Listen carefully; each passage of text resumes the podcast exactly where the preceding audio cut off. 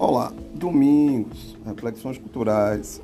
A Argentina ganhou da França nos pênaltis, porque no jogo a França jogou de igual para igual.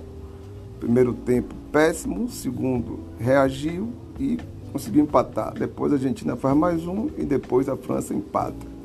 Levou para os pênaltis. Os pênaltis, a impressão que dá é quem estava mais equilibrado conseguiu ganhar. Então os dois, os dois mereciam o prêmio de vencedor, mas o jogo é de um vencedor e outro perdedor. Então a Argentina ganhou, está de parabéns e os franceses perderam. Fico por aqui, parabéns à Argentina, parabéns à França. Lamento que a seleção brasileira não teve gás para chegar à final. É isso que é o que é pior.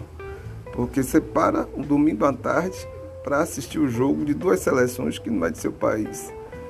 Vê um futebol bom. O futebol foi bom, o jogo foi bom. Né?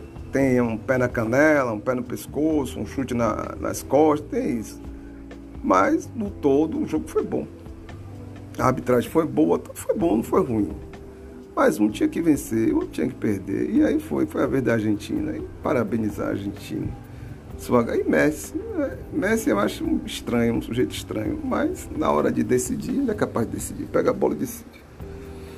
Ficamos por aqui. Reflexões culturais. A Argentina venceu. Um abraço, parabéns, domingos.